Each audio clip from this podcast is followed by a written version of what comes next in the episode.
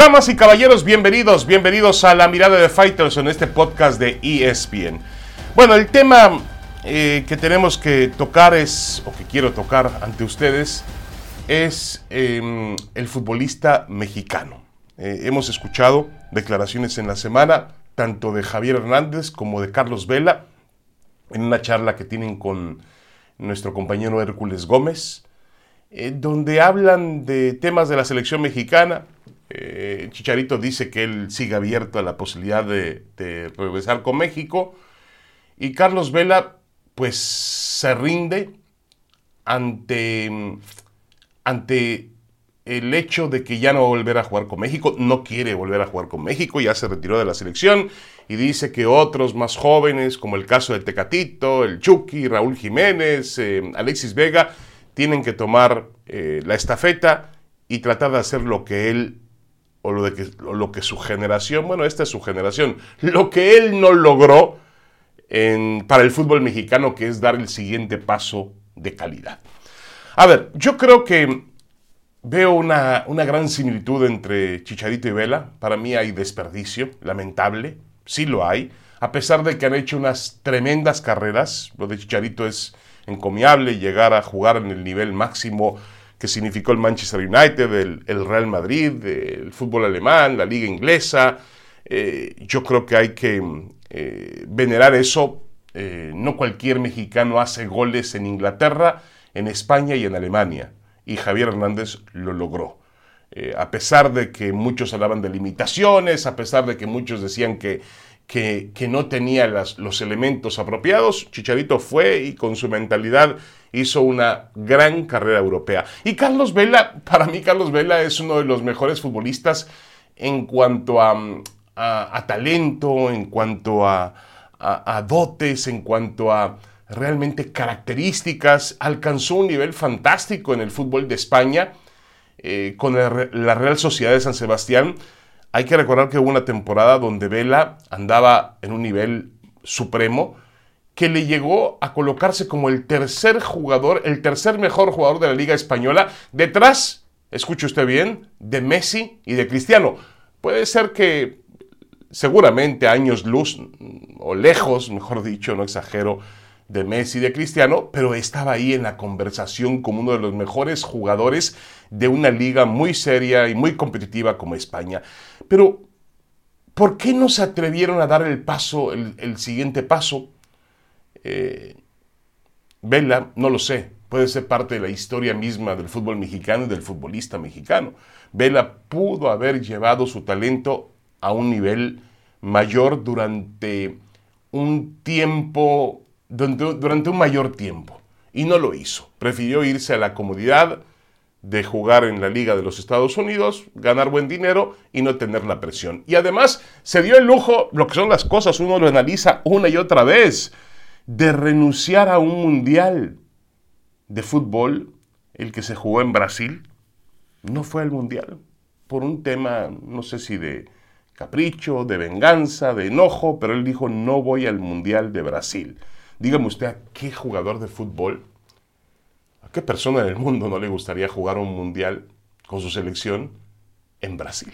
Pero bueno, y el tema de Chicharito, a ver, hay un tema escondido ahí que él no quiere develar, que tampoco han develado abiertamente las autoridades y que tiene que ver con un asunto de indisciplina. Entonces, los dos se callan. Uno dice, no, no lo traigo por temas deportivos, la, selección mexicana.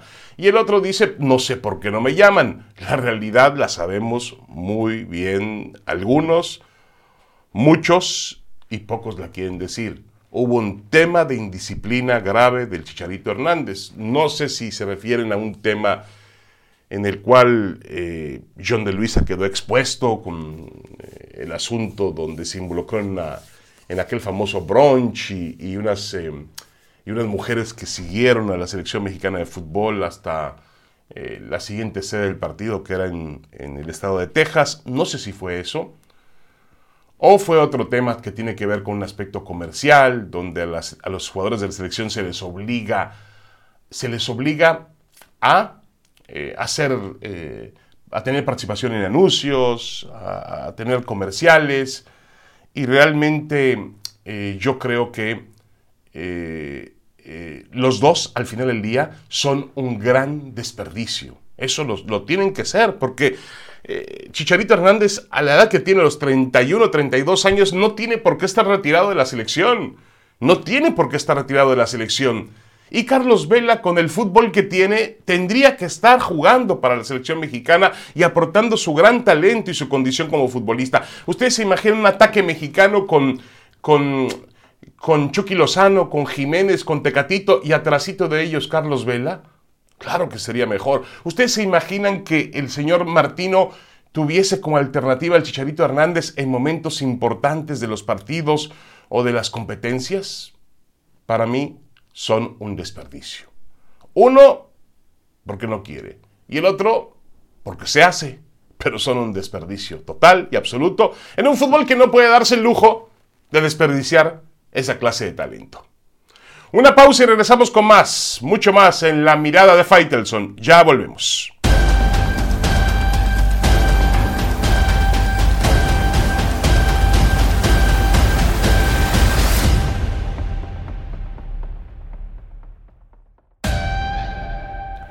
Regresamos a la mirada de Faitelson en este podcast de ESPN.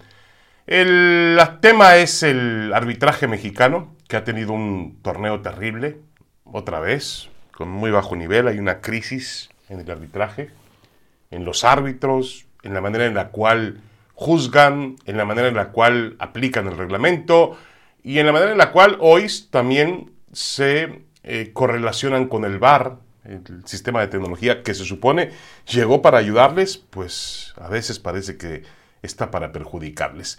Y el tema es la carta que esta semana ha enviado el América, una carta abierta, sí, que envió a la Comisión de Arbitraje quejándose por el trabajo de Luis Enrique Santander del sábado en el partido ante Santos en Torreón. Puntualmente se señalan algunas jugadas, eh, sobre todo la falta que hay de Cervantes sobre, sobre Fidalgo eh, y otras más en el partido. Al final el América ganó el juego y, no creo que las decisiones de Santander hayan influido en el resultado del partido. Yo creo que influyó más eh, realmente la mejoría que tuvo el América en muchos sectores del campo, la intensidad con la cual jugó, la idea que finalmente quiere plasmar Solari. Eh, yo vi a una América mucho mejor. Pero, ¿por qué se envía un escrito, una carta? ¿Qué tipo de responsabilidad e irresponsabilidad tiene el América en ese sentido? A mí me parece muy irresponsable. El América es un equipo que históricamente se han hablado de que el arbitraje lo ayuda. Eh, es un equipo muy apegado al poder federativo, eso lo sabemos. Televisa, el dueño del América, tienen mucha injerencia en la industria del fútbol mexicano. Entonces, es demasiado peligroso y sensible que un equipo del tamaño del América y de la influencia mediática y federativa que tiene el América envíe un mensaje así. Está no solamente lastimando al árbitro en cuestión, está lastimando a todo el cuerpo arbitral y está sentando un precedente, porque al final del día eh, los clubes, los jugadores, los entrenadores están para tratar de que el arbitraje mejore, para apoyarlo. Y a lo mejor esta carta hubiera sido, o esta protesta, enviarla en, eh, bajo la mesa, en privado, sí quejarse en privado, oiga, no estoy de acuerdo con esta jugada, la otra, pero hacerlo público, exponer al árbitro del, arbitraje, me parece una conducta inapropiada de un club de los tamaños del América que se sabe poderoso, a menos, a menos de que exista un plan con maña, un plan que busque sacar intereses en el campo de juego. No sé si orquestado por Santiago Baños, el hombre que firma la carta, o por Santiago Sodari, el entrenador del equipo. Pero en América busca presionar al árbitro y lo va a presionar y condicionar de tal forma que un árbitro cuando marca una jugada a favor del América y tenga duda va a decir, ah caray, si, si la marco, si no la marco, van a decir que, que, que, que seguimos eh, perjudicando a la América. Y si la marca, van a decir, ah, claro, mandaron una carta y, ya tienen el, el, poder para poder cambiar la, la, decisión del árbitro. Es un arma de doble filo, a mí me parece que no la analizó bien el América, irresponsable totalmente, fuera del lugar, eh, subida de tono eh, y lejos del nivel que yo esperaría de un equipo grande, eh, que además se jacta de ser el más grande y poderoso del fútbol mexicano, que tiene como eslogan odia más. ¿Cuándo el América ha llorado por el arbitraje?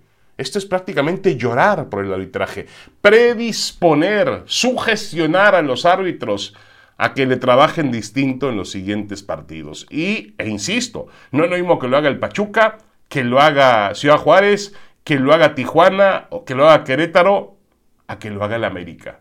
El América, el árbitro sabe muy bien con quién se está metiendo, qué tipo de poder tiene en la federación, qué tipo de poder tiene a través de su aparato publicitario que es Televisa, TUDN, y que eh, puede echar toda esa presión encima de él. Entonces, obviamente que crea una predisposición. Muy mal, muy mal, terrible. Lo que ha hecho este señor Santiago Baños, yo no sé quién será su padrino dentro de la empresa, pero ya le han perdonado varios. Hace un par de semanas eh, protagonizó un escándalo cuando se quejó ante, ante la televisora de que un par de comentaristas o tres comentaristas habían hablado mal de la América y de su gestión y les orilló a disculparse al día siguiente, con lo cual la empresa pierde credibilidad. Y ahora el tema de, eh, de eh, lamentablemente, lamentablemente, quejarse del arbitraje abiertamente, llorar e implorar cuando lo que tenía que hacer el América es apoyar el arbitraje. Una vergüenza. Una pausa y regresamos. Tenemos más en la mirada de Faitelson.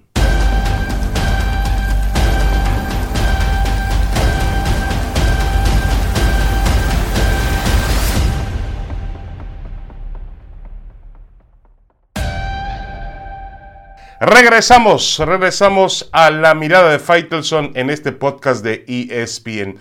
Una una mirada a dos temas internacionales. Primero, Nova Djokovic, el tenista eh, serbio que ha dicho que no se va a vacunar, mantiene su postura y ello le podía hacerse, le podía significar perder por lo menos los dos siguientes Grand Slam, que son eh, los torneos de Roland Garros y de Wimbledon. O sea, se perdería los tres Grand Slam del año en el momento en el cual era el mejor tenista del mundo. Es decir, eh, creo que el problema aquí es que muchos periodistas o especialistas se nublan la mente ante la situación de la vacuna. Nosotros no somos nadie para decirle a Djokovic que se vacune o no se vacune. Ni tampoco tenemos que decirle a Djokovic que es bueno vacunarse o que es malo vacunarse. Esa no es nuestra labor. Nuestra labor es respetar lo que él quiere hacer con su cuerpo y entender que tendrá que afrontar las consecuencias de no poder jugar algunos torneos por la política de las vacunas. Ahora, decir o esconder o tapar que el tenis es lo mismo con Djokovic Djokovic es una mentira, absoluta y rotunda. Es el mejor tenista del momento correcto, muy cerca de Rafael Nadal en ese duelo. Nadal viene de ganar brillantemente el abierto de Australia y obviamente eh, está en ese nivel, pero los torneos son diferentes. Nadal jugó un torneo diferente en Australia sin la presencia del máximo ganador del torneo tres veces consecutivas. Venía Djokovic para tratar de lograr la cuarta en este 2022. Fue un torneo diferente. Le guste o no le guste a quienes defienden eh, al tenis y defienden a, Nadal o creen que Federer es mejor o creen que Djokovic es un villano porque no quiere ponerse las vacunas. A mí la verdad, el tema de Djokovic y las vacunas es un tema muy personal. No creo que tengamos que meternos, en su cuerpo. Él tendrá que afrontar las consecuencias. Lo que sí a mí me queda claro es que los torneos son diferentes con Djokovic o sin Djokovic. Y eso habrá que admitirlo. Bueno, otro tema mm, eh, realmente polémico. Se está mm, celebrando los Juegos Olímpicos de Invierno en, Beijing Y la gran protagonista de los juegos, la, la chica que se asomaba como la gran figura, está atravesando un problema realmente muy complejo. Se llama Camila Valieva, la gran favorita en el patinaje artístico, colaboró con el equipo ruso para ganar la prueba por equipos, logró un, un salto cuádruple, lo cual es asombroso, algo que no, no se vio nunca en, en los Juegos Olímpicos, pero resulta que ella ha dado positivo por un examen antidoping no de una muestra recogida en los Juegos Olímpicos, sino una orina recogida el 25 de diciembre en los campeonatos rusos de patinaje. El laboratorio de antidopaje de Estocolmo encontró metabolitos del medicamento prohibido trimedazina, que es la trimedazina, una, una droga, una pastilla que se utiliza para mejorar la condición respiratoria, una droga que se utiliza para, eh, sobre todo, enfermedades que tienen que ver con eh, el corazón, con temas cardíacos. Y en una decisión eh, muy controversial, muy criticada por Occidente, el Tribunal de Arbitral del Deporte, el TAS, avaló que Valieva se levantara la suspensión provisional que automáticamente establece el Código Mundial Antidopaje para no dañarla irremediablemente. Es decir, hay una presunción de inocencia para esta deportista. ¿Qué hizo el Comité Olímpico Internacional? Dijo, ah, bueno, sí hay una, yo, yo obviamente, hay una, hay una presunción de eh, inocencia, pero yo voy a tomarme la libertad de decir que si ella gana, no puede obtener medallas. Es decir, ella va a competir, la dejo competir, pero no la dejo ganar medallas. Algo muy raro, realmente muy extraño. Em, yo creo que no hay, no se puede estar en doping o medio doping, ¿no? O estás embarazada, no estás embarazada, ¿no? O estás muerto o, o, no, o, no estás muerto. Pero aquí el Comité Olímpico Internacional pues permite, y, el TAS también, el TAS, el TAS está haciendo su labor, el TAS está cuidando los tiempos en los cuales se dieron esta situación, está dándole oportunidad también a Valieva de que tenga un, un recurso de defensa y está hay una presunción, insisto, de la inocencia de ella. El Comité Olímpico Internacional me parece a mí que comete un error. Tendría que aceptar toda la congruencia o incongruencia del TAS y decir, ah, bueno, si ellos dicen que es esto, también, si va a competir, también tiene que optar por las medallas. Lo más seguro es que ella gane el concurso de patinaje artístico femenino porque está muy por encima de las demás oponentes. Las otras dos oponentes son parte de su escuela, la escuela de, Moscú, eh, que ha hecho una labor impecable. Verla patinar, es una niña de 15 años, verla patinar es un gozo absoluto, es maravilloso. Lamentablemente se ha encontrado esta situación dentro de eh, un examen antidopaje en un deporte ruso que ha sufrido mucho los estragos del dopaje. Bueno, hoy mismo no puede competir con su bandera ni con su nombre en estos Juegos Olímpicos por un tema de, una suspensión de la Agencia Mundial Antidopaje. Bueno, toda una historia, dos historias para contar, la de Djokovic y la de Valieva, dos grandes deportistas, por cierto. Muchas gracias, yo soy David Feitelson, los espero la próxima. Síganos en nuestras redes sociales, en eh, David, en Feitelson, arroba guion bajo, no, arroba Faitelson guion bajo ESPN y también en todas las plataformas, por supuesto, digitales del líder mundial en deportes. Gracias, hasta la próxima.